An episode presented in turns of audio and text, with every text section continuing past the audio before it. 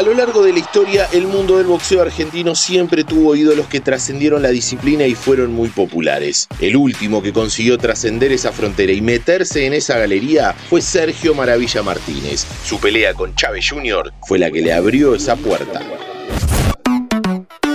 Kickoff. Hola, ¿cómo están? ¿Cómo va? El boxeo es la disciplina que más medallas olímpicas le dio a la Argentina con 24. ¿Tenían ese dato? Muchos peleadores tuvieron su pasado como atletas olímpicos y después pasaron al profesionalismo. Históricamente, el boxeo fue un deporte muy seguido en nuestro país, al punto de transformar en ídolos populares a muchos de sus representantes. Carlos Monzón, Nicolino Loche, Ringo Bonavena, Pascual Pérez y la lista puede ser eterna.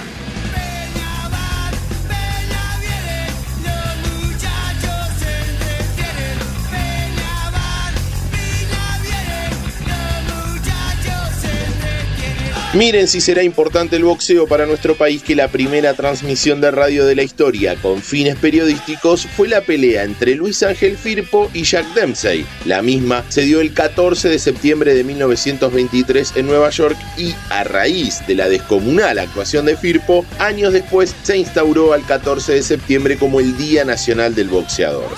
Pero volvamos al tema de este podcast. En el arranque mencionamos a Maravilla Martínez, y esto es porque en 2022 se cumplen 10 años de la mítica pelea contra Julio César Chávez Jr. Esa pelea que paralizó al país como hacía muchísimo tiempo no sucedía. Familias enteras y amigos que se reunieron la noche del sábado 15 de septiembre de 2012 para ver por televisión el combate. Todo listo, se acabaron las palabras. Ahora sí, se terminó todo lo que se hablaba. Se terminaron Vamos las a ver qué pasa ahora, ¿eh? Ahora es la hora de la verdad. Atención en toda la Argentina, campana. Y estamos en pelea. El ring del Thomas and Mack Center de Las Vegas fue el escenario elegido para la pelea. Cerca de 20.000 espectadores se dieron cita en el lugar y muchísimos de esos eran argentinos que viajaron especialmente para la pelea. En juego estaba el cinturón de peso medio del Consejo Mundial de Boxeo. La pelea estaba pautada a 12 rounds y podríamos decir que se dividió en dos partes. La primera fue del round 1 al 11. Maravilla dominó ampliamente y era cómodo ganador en las tarjetas, pero nunca había estado cerca de noquear al mexicano.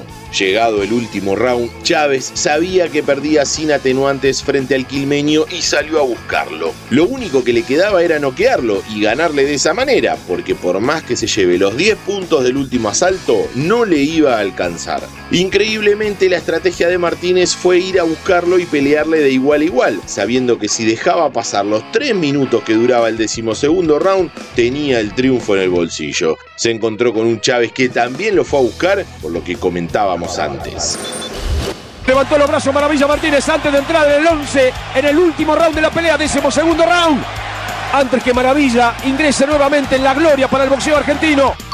Antes de recordar el último round, te recuerdo que si te gustan nuestros podcasts, podés seguir el canal de Interés General para tenernos todos los días en tu Spotify. Búscanos como Interés General Podcast, apretás la campanita y listo.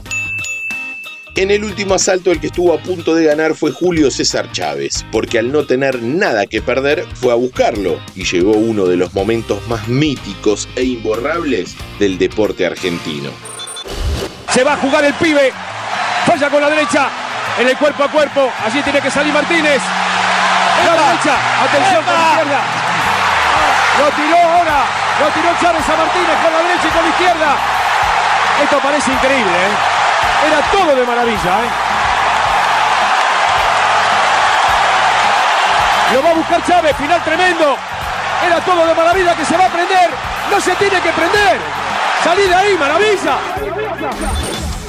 Martínez aguantó de pie hasta el final y se terminó quedando con el título al ganar por puntos en fallo unánime. Esa pelea le terminó de abrir la puerta para entrar a la galería de los grandes boxeadores de la historia argentina.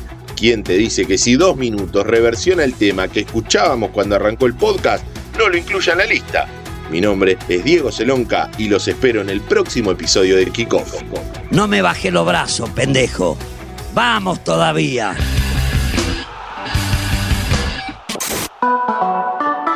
Mantenete informado siguiendo nuestras redes sociales. Interés General Podcast en Instagram, Spotify, Twitter y YouTube.